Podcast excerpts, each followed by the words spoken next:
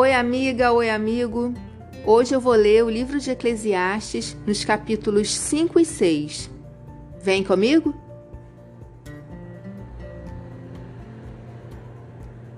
Tenha cuidado quando for ao templo.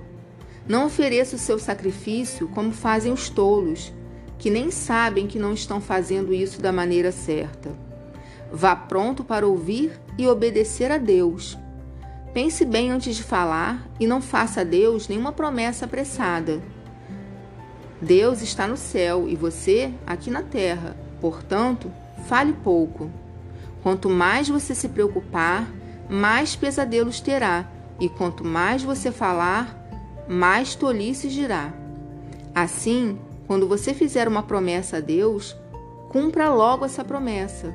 Ele não gosta de tolos, Portanto, faça o que prometeu. É melhor não prometer nada do que fazer uma promessa e não cumprir. Não deixe que as suas próprias palavras o façam pecar. Assim, você não terá de dizer ao sacerdote que o que você queria dizer não era bem aquilo. Para que fazer Deus ficar irado com você? Por que deixar que ele destrua as coisas que você conseguiu com seu trabalho? Mesmo nos seus muitos sonhos, em todas as suas ilusões, em tudo o que disser, você deve temer a Deus.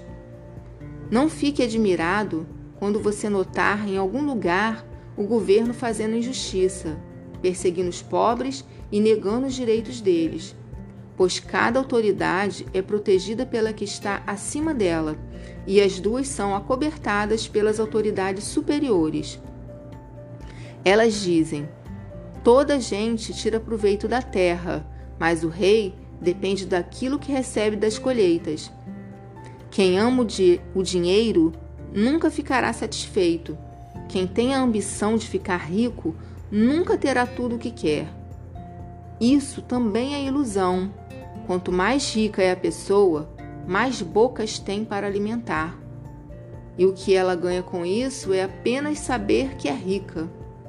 O trabalhador pode ter pouco ou muito para comer, mas pelo menos dorme bem à noite. Porém, o rico se preocupa tanto com as coisas que possui que nem consegue dormir. Eu tenho visto neste mundo esta coisa triste. Algumas pessoas economizam dinheiro e sofrem com isso. Perdem tudo num mau negócio e assim não deixam nada para os filhos. Como entramos neste mundo, assim também saímos, isto é, sem nada. Apesar de todo o nosso trabalho, não podemos levar nada desta vida. Isso também é muito triste. Nós vamos embora deste mundo do mesmo jeito que viemos.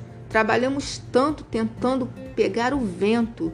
E o que é que ganhamos com isso? O que ganhamos é passar a vida na escuridão e na tristeza, preocupados, doentes e amargurados. Então, cheguei a esta conclusão: a melhor coisa que uma pessoa pode fazer durante a curta vida que Deus lhe deu é comer e beber e aproveitar bem o que ganhou com seu trabalho. Essa é a parte que cabe a cada um. Se Deus der a você riquezas e propriedades e deixar que as aproveite, fique contente com o que recebeu e com o seu trabalho. Isso é um presente de Deus e você não sentirá o tempo passar, pois Deus encherá o seu coração de alegria. Também tenho visto outra coisa muito triste que acontece neste mundo. Deus dá a alguns tudo o que desejam, riquezas, propriedades e fama. Porém, depois não deixa que eles aproveitem nada disso. E é algum estranho que aproveita, e não ele. Isso também é ilusão e não está certo.